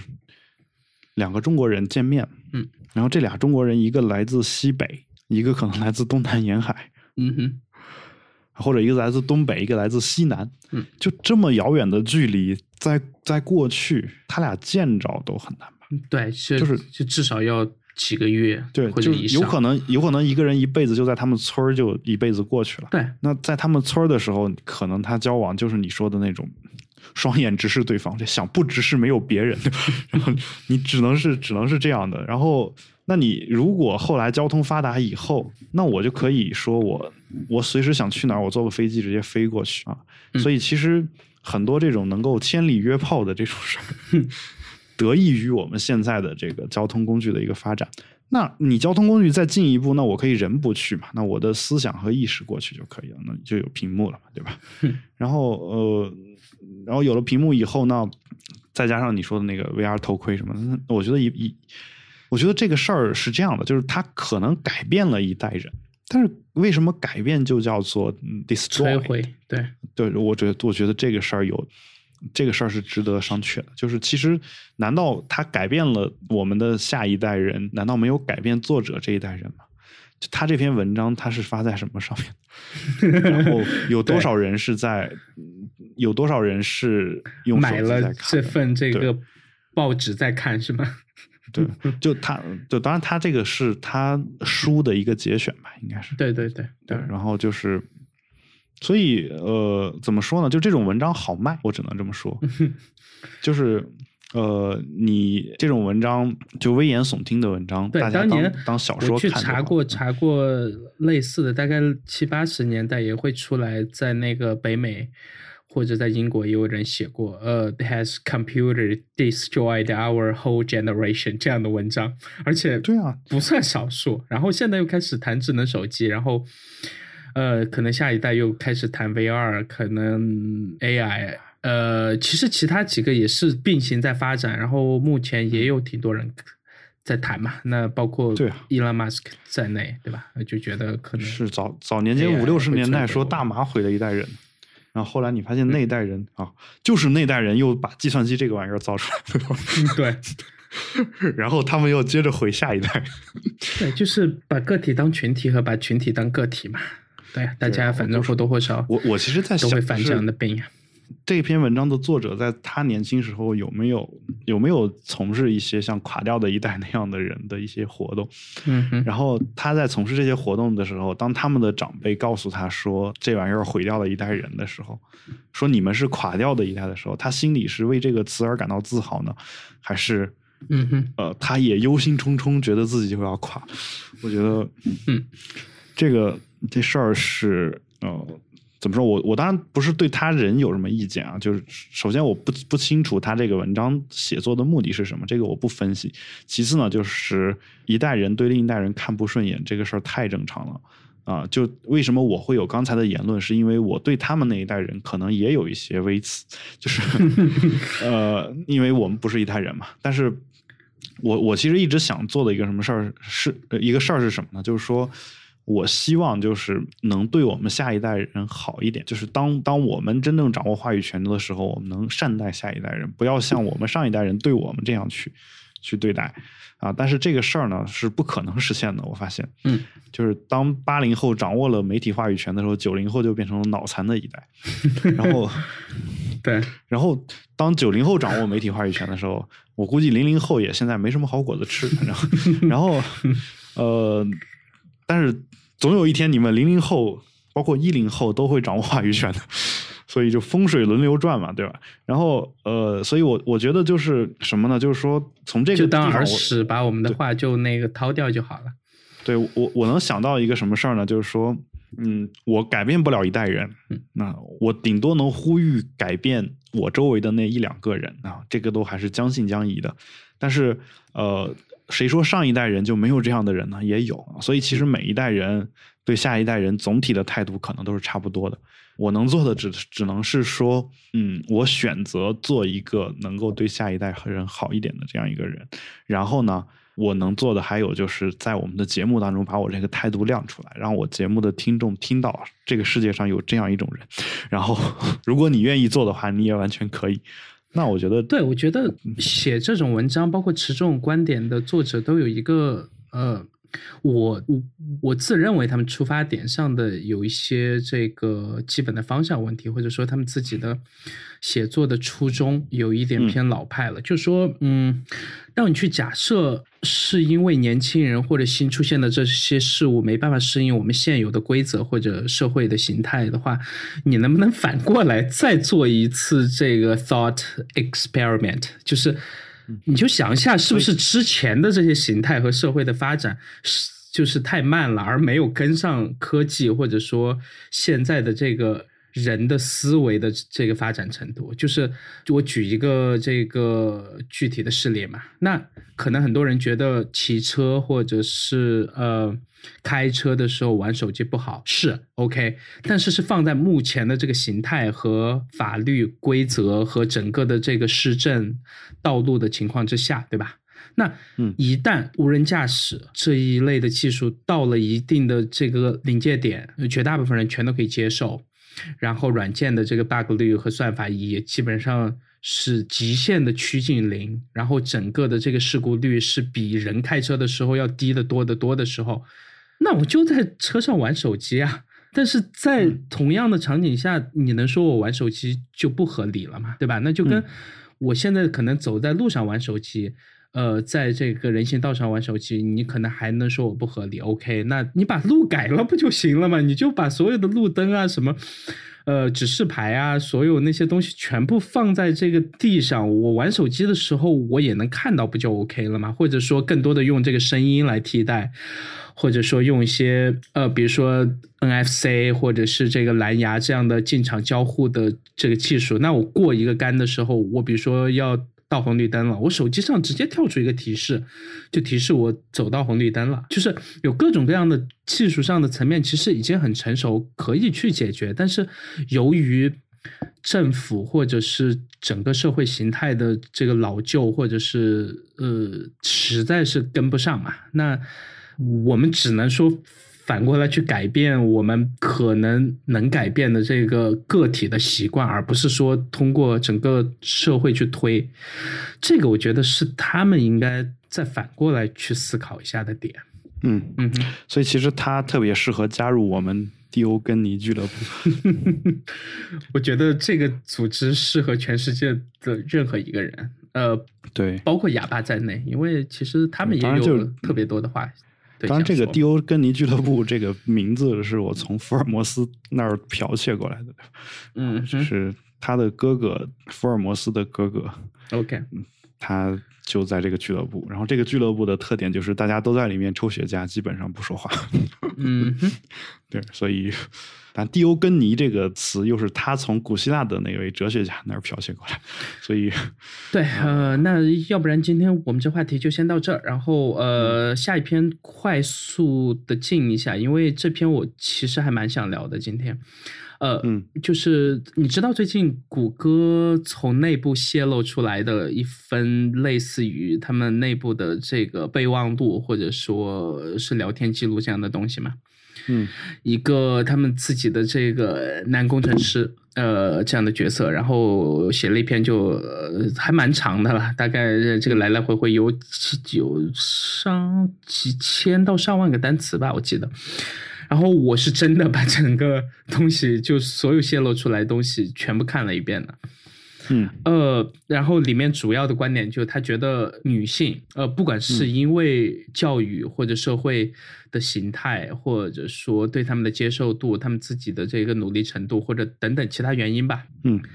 呃，是不适合很多职位的，就是。因为她们是女性，所以说她们包括社会上所有的其他的客观和主观的条件对她们的限制，导致她们不太适合绝大部分职位。然后他觉得，因为他们不适合这些职位，所以说就不要太讲究所谓的这个在职场里面的 diversity。嗯，呃，然后这件事情。在国外引起了这个轩然大波，我不觉得这是政治正确啊。就是呃，当其他所有人去反对他观点的时候，我觉得是应该被反对的。而而我不会觉得说，因为他们去反了他的这个观点，而觉得是因为北美的科技公司这几年的这个趋势，呃，是说招一些关键职位或者在一些这个管理层的时候，是一定要给这个女性一些相关的职位的嘛？呃。但是我仍然很多时候反过来去看他的这句话的时候，我还是能发现一些点，就是有一些点，嗯，你必须要去分析它的合理性，然后才能去可能再再再再用其他的观点去质疑它的合理性嘛。然后它泄露出来的这一系列的这个东西呢，谷歌呃到目前给了官方的说法嘛，就是把这个员工给彻底开掉了。然后这个呃员工说要在哪儿哪哪儿，可能在《华尔街日报》还是哪儿，可能要写一篇类似于呃长文或者什么之类来揭露 谷歌内部更多的东西吧。但但。呃，这个东西不是头一次，之前从 Uber 啊到其他的公司，呃，都出现过。在我印象里，可能近几年就不下十几次吧。然后也有上过法庭的，对吧？嗯，呃，有胜诉，有败诉，那也不太像可能是最后一次吧？就。我倒不觉得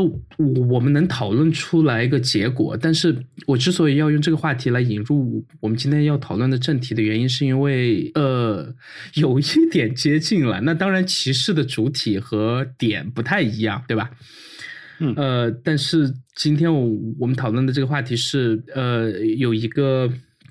呃作者吉文，就是他自己六十二岁，对吧？在文章里面是，然后之前在比如说。呃，Sun 或者是这个 Cisco 这样的公司有工作过十几二十年，这样很长期的所谓的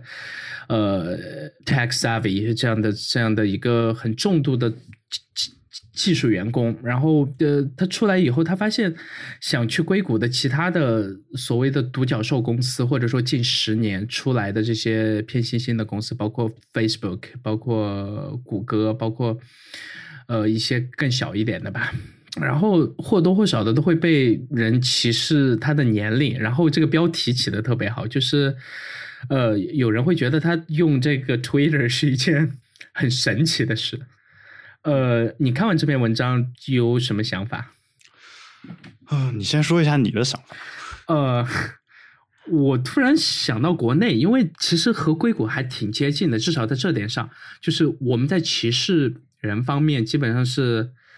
呃，只坏不好的嘛，对啊，这个相信尤其是一些呃，我我们节目的女性听众，如果到了一定年龄，应该会知道一些吧。就是包括你要是对吧，差不多三十左右，你要是还没结婚，那可能国内的公司会就是有一些职位可能就不太会招你，就哪怕你可能完全胜任，但是他们因为会考虑到你的产假。呃，你的怀孕期，包括你的婚假，啥啥啥，就这一类的东西吧。可能公司的支出啊，什么之类，在你身上就会比其他人相对要多那么一点。但是，资本家的这个本来面目就是主力嘛，那可能这样的事情还蛮多的。包括我自己，嗯，旁边认识的年龄最大的程序员应该是四十出头一点点这样。嗯，呃，在公司做项目组的一个组长，但是呢，也不算是真正的那种所谓的中高层的管理层那种嘛。那他可能在公司超过十年，呃，快辞职了，就是他自己的感觉是快辞职了，因为他还还还能在一线去写代码，就他体力和这个脑力上都还能撑得住，但是呢，他很多时候很难去说服。呃，新进来的这个就是似乎做技术这行，你的年龄越大，呃，你在年轻程序员里面的，就你可以去做技术分享，可以去讲经验，可以去干嘛？但是那是在一个偏社交或者偏呃教学的场合了。但是说真正的在公司团队的这个内部，似乎你的年龄会变成一个很大的这个阻碍，或者说一个很大的劣势。就好像你到了一定年龄以后，其他人就会觉得就会。默认你可能不太会去学新技术，而事实上也是绝大部分做技术的朋友到了一定年龄，确实不太去学新技术。这个我承认，就可能这个年龄段我不太好说嘛。那可能还是因人而异。这样，那我目前观察到的是，可能呃十有八九啊是在。三十五到四十岁之间这个年龄段会产生的一种呃中年危机 更年期，我不知道该怎么去形容，因为这个东西不是纯生理上的东西，就是有一天你就会觉得累嘛，就是天天去折腾啊，去折腾这个容器，去折腾折腾这个 IDE，去折腾算法，去折腾这个，折腾那个，然后你就会觉得特别累。但是呢，这个行业的本质它就是折腾，就是你不折腾那一天，呃，你可能就真的会被落在后面。这个不是你主观上可以选择的，就是这个行业的本质就是一定要不停的往前走。那可能你在某一个语言里面，你可以成为。很牛逼的人，OK，呃，对啊，你比如说你写这个 C 加加，你写企业那一块的这个 ERP 或者啥之类的，写了几十年都 OK，嗯，你你就是这个领域的最牛逼的人。但是所有的东西全都在变，就这个行业最让人没办法去接受的就是所有东西可能今年和明年，即使你的语言不变，你可以以以不变去应万变，但是仍然。呃，因为市场的需求变了，然后你要怎么用你已有的技术、已知的这些框架去适配这些新的这个设计、新的潮流、新的界面？呃，新的框架，就就就这个，其实你还是要强迫你自己去学新东西嘛。但是，可能你到了一定的这个时候，有家有小孩，有要还房贷，要还这个要还那个，可能到了一定的时候，就真的就是温水煮青蛙。这个也不是主观上说能改就能改的，还真的是客观存在的一些。呃，算是挺世俗的东西吧。替这个老程序员在辩驳吧。呃，算是，因为呃，国我在国内其实很少见到在公司上班的老程序员，就是还真的在一线去写代码的。在我去加州的时候，其实是有见过，包括去那个苹果总部的时候，对吧？呃，其实是有见过一些 这个白发老爷爷。嗯，对，就真的看到大概六十。沃兹尼亚克也是。呃，他他也不写代码了吧？嗯，他不写。我我就说他自己不玩。对，就是真的还在一线，然后有自己的这个小办公室，然后带某一个这个模块或者是这个浏览器或者啥啥啥之类，就整个组是他管，然后他也还在一线。去这个写代码，然后写完代码还帮其他人去做这个审核，还管理整个这个项目的进度，就是偏还是有点转管理的这个感觉，但是同时也在一线写。呃，国内不管是之前传出来的这个华为，对吧？包括看看这个腾讯、百度、阿里这几个公司的呃员工的平均的年龄，其实还是可以看出来，就是看员工平均年龄，其实就是。在赤裸裸的歧视吧，就是你可能超过三十岁，在这公司，你要不然升管理，呃，要不然还在一线的话，你可能就对吧？可能就要考虑这个其他家的可能性了。因为我之前去阿里玩那次，我真的一个超过三十岁的人都没见过，就是啊，我在他们总部连逛了几幢楼，然后还去了他们食堂什么的。然后你是不是特别伤感？吃饭，对啊，我就觉得，呃，有一瞬间，我瞬间觉得，似乎三十岁除了这个数字以外，还能代表什么呢？我也不知道。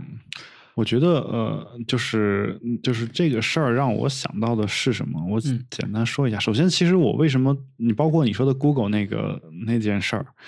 呃，那个我其实，在在上上一期还是上上一期吧节目当中。我看到这个话题的时候，是想把它放到我们的话题列表里的。嗯哼。后来我又觉得这个事情我说不太清楚。是，然后我又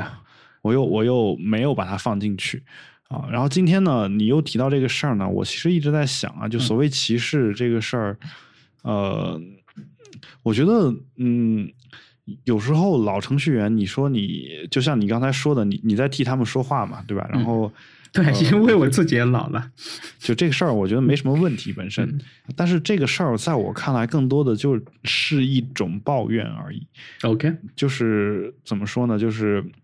呃，我简单说一下我的感觉啊，就是其实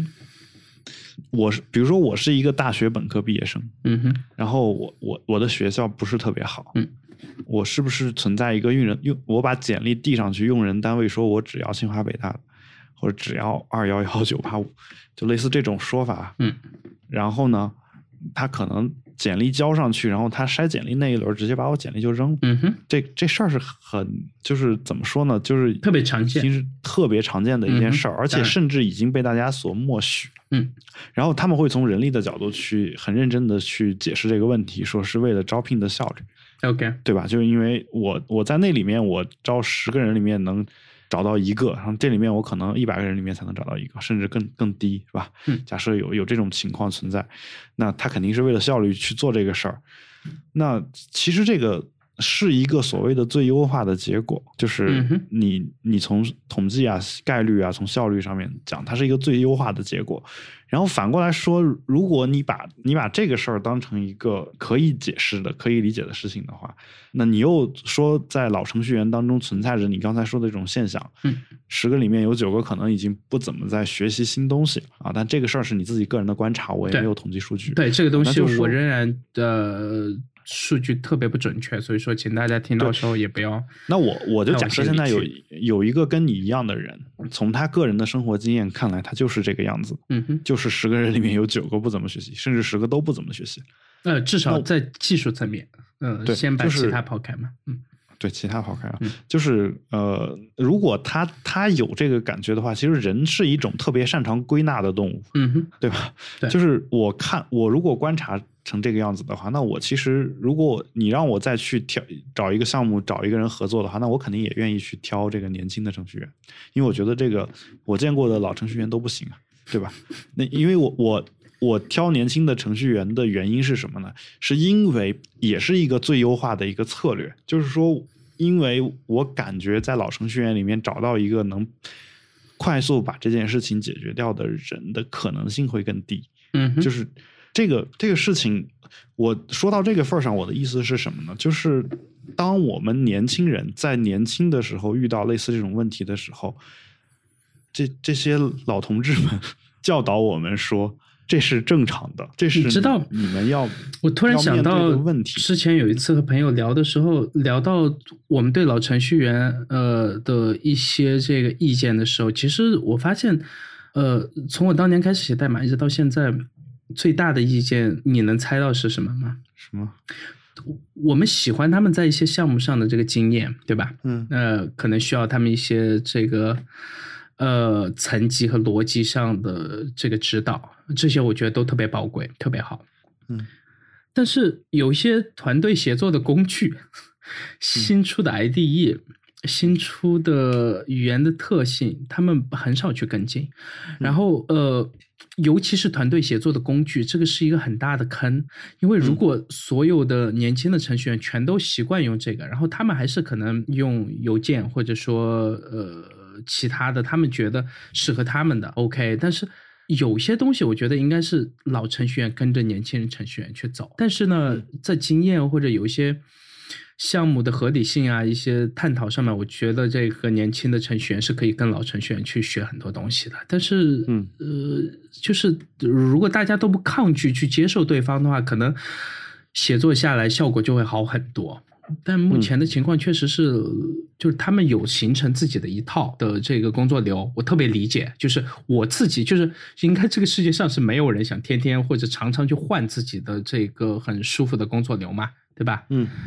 呃，这我都懂，但是呃，很多时候就因为这些东西没办法跟他们协作，这个确实是我们的一个痛点。而且不光是我在上海看到这样情况，在北京也有一些朋友，有的时候私下里聊的时候有和我抱怨过这些事儿嘛。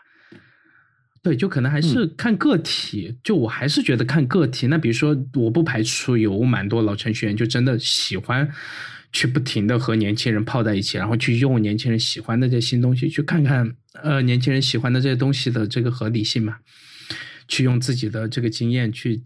检验一下。呃，我是特别喜欢这样的老程序员，但是有一些就是特别固执。然后既没试，就先不尝试，然后先把你这个东西先批判一番，觉得你们这纯粹是把时间都浪费在工具上。我仍然我尝试去理解他，就我仍然觉得他说的话有一定合理性。就是如果大家单纯的讨论技术，确实不太应该把太多的时间浪费在工具上，对吧？嗯但是工具是在进化的，那可能真的每隔两三年，工具就真的需要，就我们是只能去适应工具的。如果你创造不了工具，也没办法去改变工具的话，你只能去适应工具。那工具就是在不停的进化，而且它每一代进化的时候是有一些新的核心的点，会适应新的这个网络的状况。适应新的这个团队的写作的可能性，包括开这个视频会议，包括写这个注释，啥啥啥之类的吧。反正，呃，对，就是喜欢一些工具和不喜欢一些工具都是自己的喜好，OK。但有的时候你只能强迫自己去接受你不喜欢的东西，这个东西也没办法。就是，但他们是完全就是不会强迫自己的。也有这样一类这个老程序员，但是做技术的人就是在不停的强迫和自己和和和打自己脸的过程中才能成长嘛。这个可能到了一个阶段，呃，他们把这件事情给忘了吧？我觉得，我觉得首先不一定是忘了，有可能就是老了。这个事儿，嗯嗯哼，你比如运动员，嗯，他三十就有一些项目，他十几岁是最佳年龄嘛，对有些项目二十几岁是最佳年龄。那我就是因为你和我可能还没有感觉到老的那种感觉，就是说我突然我我原本能五分钟解决的一个事情，结果我想了半个小时才想明白，就这种这种这种感觉，可能除了现在让你算一道高中数学题，你可能有这种感觉以外，就 OK，其他时候可能还没有这种，就是跟日常我们需要解决的问题这种事儿，这种情况出现的可能还比较少嘛。嗯，这些其实我都能理解。只是我想说一个事儿是什么事儿呢？就是我接着我刚才的话说，就是我其实更关注一个总体上的感觉，就是你关注的可能还是个体，说他应该这样，应该那样。我觉得是，如果比如说，或者说，其实我更关注的是一个个体，就是呃，如果你是一个老程序员，你确实学的非常的好，假设，嗯啊，然后没有你刚才说的那些任何的问题。那你你依然要面对一个客观的社会环境，就是大家对你们的歧视，嗯，对吧？就是这个这个事儿是你要面对的。我我其实为什么我说那个文章就那个说它是一个年龄歧视这个事儿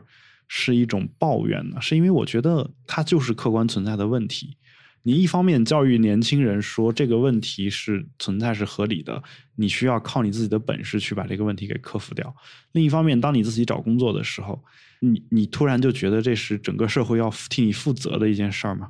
我觉得不是。我觉得呃，你应该其实从侧面大概可以佐证你的这个观点，就是有些这个人会去起诉嘛。那在一个像这个美国这样。有法律的国家，那他们就真的会去很较真儿，去说那你就是在歧视我嘛？那其实，在找工作的时候，歧视这个东西，在北美的朋友应该知道，还挺严重的。尤其是可能呃这方面歧视判例不多吧，但是包括这个种族肤色，对吧？呃，在那方面的歧视判例还是挺严重的。那呃，大部分人要不然不被受理，要不然就是这个败诉。呃，所以说我不知道，就他在文章中有写到，他觉得整个美国的法律体系都需要改，是他觉得目前的法律是是不把年龄歧视这个东西放在法律框架内，或者是这些硅谷的这些科技公司是对这个法律是彻底免疫的嘛？就用他文中的这个原话来讲。呃，我不知道该去怎么评价这句话，因为我毕竟对北美的法律了解程度不够多。但是我仍然觉得是说年龄歧视这种事情，我我必须得客观的承认它存在。嗯，然后在客观存在的这种情况下，我我我作为个体，我能想什么办法去让我自己不陷入这个被歧视的怪圈呢？这个是我现在在考虑的事儿。我就一个问题，就是你对歧视的定义是什么？歧视就是明确一点。呃，如果一个三十岁的人和我，比如说六十岁，大家的能力呃都一样，就全都能胜任，然后工作经验我很明显要比他多嘛。但是呢，因为我的工作经验、我的年、我的工作经验和呃这些所谓的可能，他们能下意识的去判断到的那些。从之前公司所带过来的这个包袱，嗯，可能会对新的公司有一些这个他们以为可能会有的影响，嗯，那他们可能更多情况下就会招这个年轻人，而不会招我。这个是我认为的。如果大家的这个能力都一样的话，那就看能力就好了呀。不，我我还是一个问题啊，嗯就是，呃，能力这个事儿先不说，如果两个人能力一样的话，你也肯定要更年轻的嘛，对吧？这呃，不一定啊，不一定啊。如果是能力一样，我说的是嗯能力一是样是啊，对吧？那我可能会还是比如说看人的这个性格啊，包括一些其他啊跟跟整个团队的包含在合作程度之内，呃对吧，不，我说能力的时候，我只说这个纯技术。纯技术，对，就那我就说，其他的就他人的这方面的人的方面，就是是我考察的下一个点嘛。就就我我其实想说的是，在你求职的时候，嗯，同样技术的情况下，年龄小应该算是优势吧？这个这个事儿，嗯所以说，我觉得不应该算啊承认的。对啊，就就我想争论这个点，就是他他不应该算是优势啊。啊，你你觉得不应该算是优势？对，就我我哪怕从一个企业的角度讲，嗯我说我觉得这个人能替我工作更长的时间，这个难道不应该是一种优势吗？你觉得？你你觉得按现在的公司的这个 跳槽率，他能帮你工作多久？对啊，哦就是站在一个实际可操作的话度去看的话，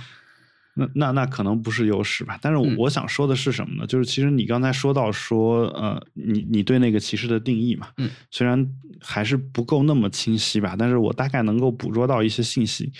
那反过来，我其实想知道的是，你觉得现在这种情况是怎么造成的？我我觉得还是我说的那个，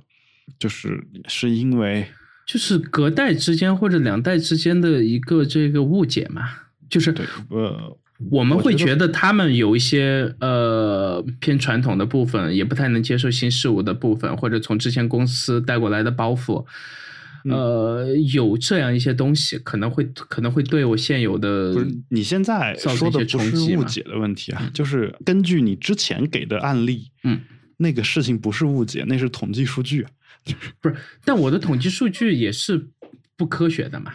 是基于误解的嘛？对你是觉得对，啊？就是很所以你认为你看到的不是事实？呃，我看到的案例还不还不够多吧，我只能这么。那如果如果就比如说，因为你你不是公司的人力嘛，那公司的人力可能会觉得他看到的案例已经足够多了。就我能想到的唯一一个合理的点，就是我如果作为呃一家科技公司的 HR 会去招这个年轻的，超过这个经验稍微多一点，但是呃能力差不多的，呃就是体力。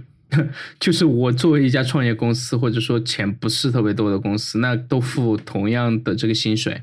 嗯的前提下，那嗯。如果一旦有加班或者有这样的情况发生，这个呃偏年轻的这个程序员加班的可能性，就比这个稍微年长一点的这个程序员可能性要大得多嘛，对吧？嗯。这个就就这个是一个纯这个生理上的东西，这个我不可能去否认嘛。但是除了这一点，我想不到其他我为什么就是都在合理的范围内。那呃你一般来说，我觉得超过六十岁，就可能会有一些问题了，就是在呃，就是器官的这个老化，包括一些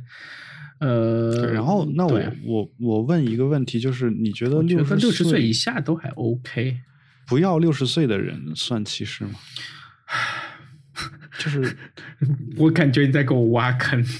不不，我我我我我是很认真的在想这个问题，因为如果一个国家退休年龄是六十岁的话，嗯我不要六十岁以上的这个事儿应该不涉及歧视吧？就是退休年龄是六十五吗？现在对吧？是吗？哦嗯我我不清楚啊。对，是六十五。你说的是美国还是中国？在国内的退休年龄是六十五。国国美国是多少？呃，美国应该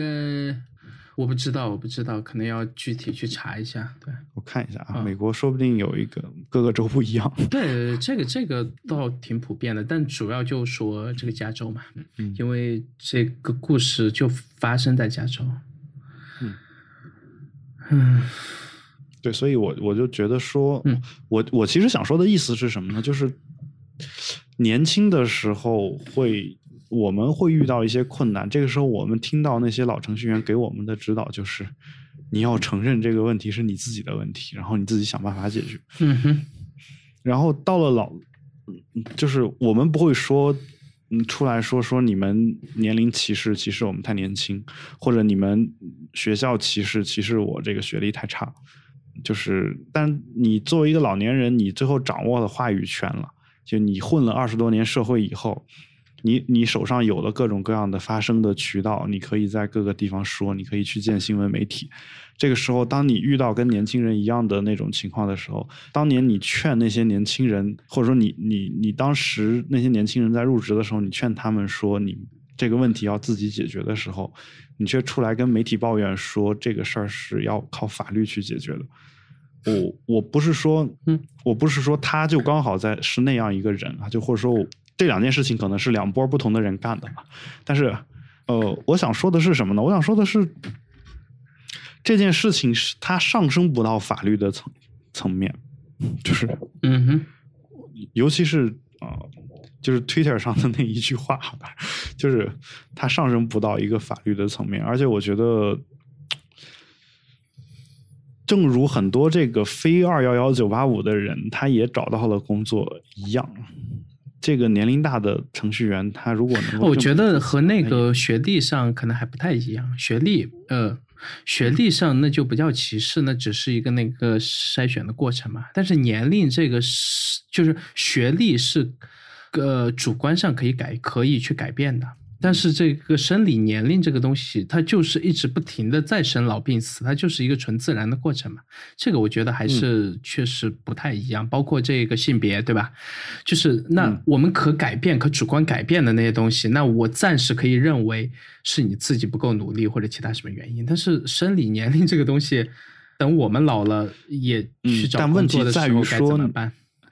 首先没有任何一个公司啊，或者说至少很很少有公司说我不要你是因为你年龄太大。呃就不在台面上说嘛。但是你看这些科技公司的平均年龄，其实是可以看出来这个趋势的呀。就是事实上他们是这么来操作的嘛。嗯，就是那这里面你你有一个问题是说，对吧？当比如说腾讯这样的公司，嗯整个公司的平均年龄是不超过二十七岁的时候，你就会知道它实际上就是这么操作的。啊不，我我我的一个嗯，就是你这样说的前提就是说这些年轻人确实跟老年人的能力是一样的，嗯哼你你才可以说这么操作是有问题的嘛，对吧？，OK，就就你你的预设就是说，嗯，每一个年龄段的人他能力都差不多，嗯，然后平均年龄越来越低，所以他是因为年龄受到了歧视。但如果如果我们有一个假设是每一代人都比上一代人做的更好，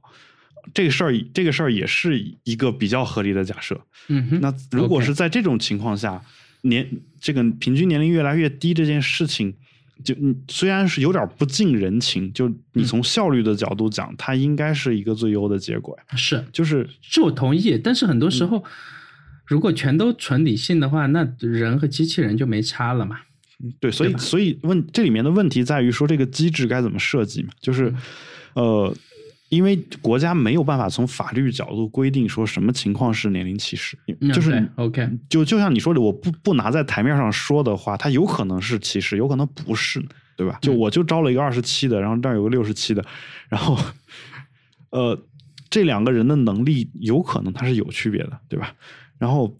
嗯，没有办法从制度上设计嘛，就好比说，而且我觉得这个事儿比那个你说的那个呃性别的问题可能更更难定义，就是你性别别那个很好定义啊，就是对，呃，因为你是女生，然后然后你不招她，但是她的这个能力可能和那个男员工是一样的，然后因为这个生育或者其他问题你把她炒了，这个就是很明显的歧视嘛。呃，不不，就是你，因为这个是你还是说你觉得他是因为这个原因炒的嘛，对吧？嗯就是说，但是很多如果他没有这些公司就是因为这些原因，啊是对吧？你明这个你没办法去否认的呀。对，是，但是呃，我想说的是什么呢？我想说的是，就是你你也知道有一些这个说法，包括嗯 Google 那边的，就是你说的那那个人写的那个东西里面，可能说根据统计数据，可能有一些，比如说女的在管理岗上管理能力比比这比较差，是吧？这他说法他倒没直接说管理能力比较差，他说啊因为他们的一些这个同情举个例心子啊，同理心，包括一些这个交际的能力，然后导致他们在嗯一些管理岗上可能会出现比男男管理岗上更多的问题，就是还是还是挺隐晦的，其实。不，我想说的是什么呢？我想说的是你只你真的从商科的论文当中去找数据是可以支持的，就呃，是是这我不否认，所以说我一直在找他文章里面的合理性嘛。对我我我没说完，你等我说完啊。嗯就是呃，我想说的是，但是这个这个是双向因果的嘛。就是如果你一个人一直不让他干一件事儿的话，他永远学不会那个东西的技能嘛。对，就是说，如果你不让女性当 CEO 的话，她永远学就是女性当 CEO 的能力永远总体上看就是低的嘛，对吧？所以所以说，如果说我们过去不让女性从事一些事情是一件错误的事情，这个事儿如果成立，而这个事儿也是大家普遍认为它是成立的，对吧？对，就是比如说过去妇女没有选举权，你看前两天才得知一个消息，是一九七几年嗯瑞士才第一次让女性投票，对吧？嗯，然后瑞士这个国家，大家觉得是一个很很现代化的国家了，对，对吧？然后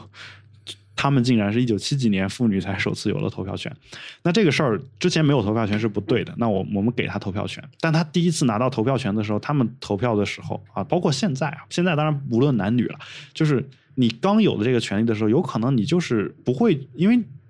普遍有一个说法，就是说女的不关心政治，嗯，那你你你投票的时候，可能你基于的那个点就不是对于这个议员呀，或者是这个总统的候选人的一个了解，对吧？嗯，那那有可能一开始会出一些问题，但是随着这个参与度的逐渐提高，那你逐渐的整个这个妇女的这个平均水平自然就上来了，对吧？嗯，那呃，那同样的，如果你一直不让她当高管，那最后她当高管的水平肯定是一直维持在一个比较低的水平，对吧？对，那就因为平均来说，它就是这个样子。但如果你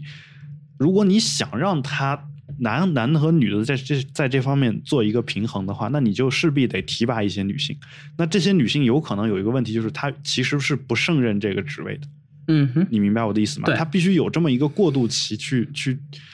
就是去去坚持所谓的政治正确，就是说，比如说我我我这个公司里面一男一女两个，这个女的可能甚至水平还不如这个男的，但对要提拔的时候，是不是真的需要优先考虑女的这个事儿呢？是你从效率上来说，可能你提拔这个女的是一个错误的选择。嗯，但是如果如果总体这个公司的，比如说这个呃业绩啊，或者说呃整个这个发展不会受到大的影响的话，嗯，那你如果提拔一个他没有那个能力、能力或者不足，但是他可以通过这个提拔而在这个岗位上得到锻炼，并且能够达到相应能力的一个女性，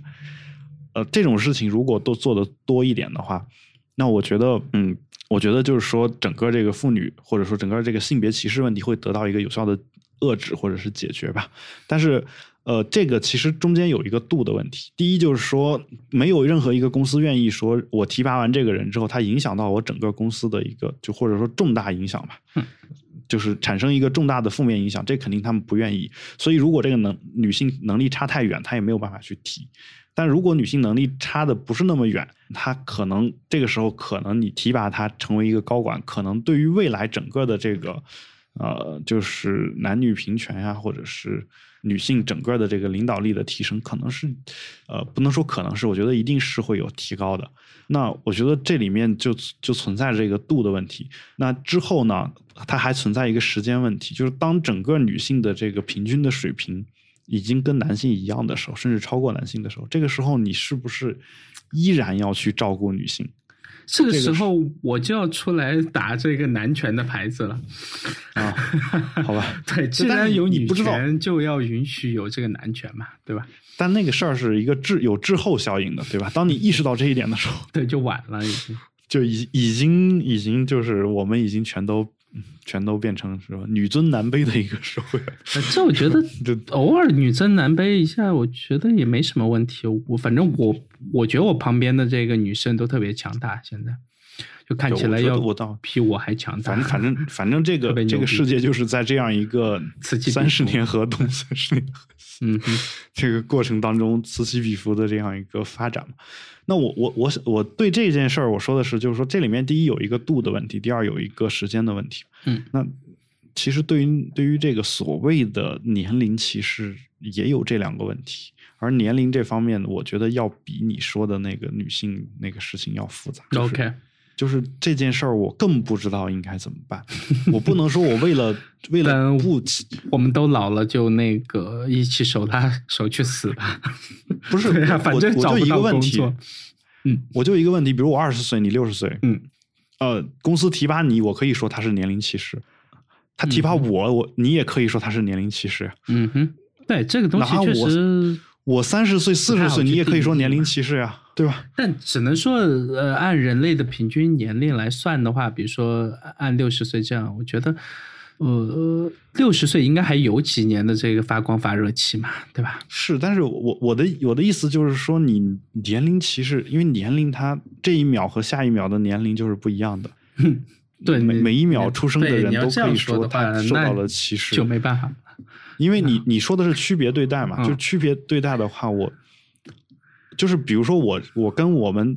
我们组组任何一个人，比如说我们是平级的，然后这个时候提拔他不提拔我，只要我们俩年龄有差异，我就可以说是年龄歧视，对吧？嗯，如果你走走向极端的话，那当然你说就差一两岁这个事儿可能有点太极端，嗯那差十岁是是不是还还很极端呢？就他三十我二十，或者他四十我三十，这个时候提拔了我没提拔他，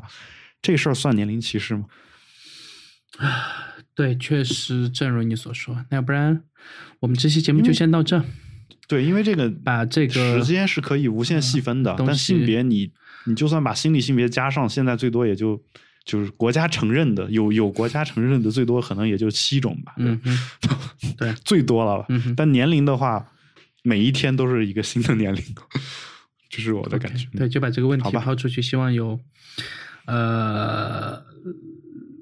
呃，有我就我特别希望有那种还在一线写代码、还没嗯转岗里岗的老程序员，多和我们聊聊，因为我想听听，嗯呃，听听他们的看法不一他们在样的声音公司目前的这个状态嘛，因为那个可能就是显得我们很年轻。未来的我。没有啦，其嗯就是实但是当然，我想说的是什么呢？我我今天所讲的这些事儿，包括我我对这个老一辈颇有微词，我并不是说就歧视或者怎么样，呃，而是我真的想把这个事情讨论一下，讨论明白，嗯哼，摆在台面上来说。啊，同时呢，我自己本身是一个，嗯，怎么说呢？这个话在中国又政治不正确啊，就是嗯叫个人主义者，嗯就是就是怎么说呢？就是当我在说老年人的时候，你作为老年人，我觉得不应该觉得是在说你，，OK，你得想一想，你跟通常所说的老年人是不是有区别？嗯就是对吧？像当有人说中国人如何如何的时候，我也会想，这个是不是在说我？就就一样的，不像有些人，他一觉得说你你中国人怎么怎么样，就就怒了，是吧？嗯然后怒向胆边生，然后说我这个你歧视中国人，或者是就一满腔爱国主义情绪。我觉得有问题归有问题，我们讨论问题就好，对吧？这是这也是我们迪欧根尼俱乐部成立的原因。OK，好，那我们节目就到这儿，感谢大家的收听。如果有任何的问题，欢迎大家通过社交网络与我们取得联系。我们的 Twitter 是 Bitvoice FM，Instagram 账号也是这个，然后我们的微博是保持了 那不保持 比特新生四个汉字，比赛的比特别的特，新鲜的新，声音的声。然后欢迎大家，呃，也欢迎大家收听我们斑斓播客工作室出品的另外一档两性类科技两性类节目，叫保持冷静。拜拜。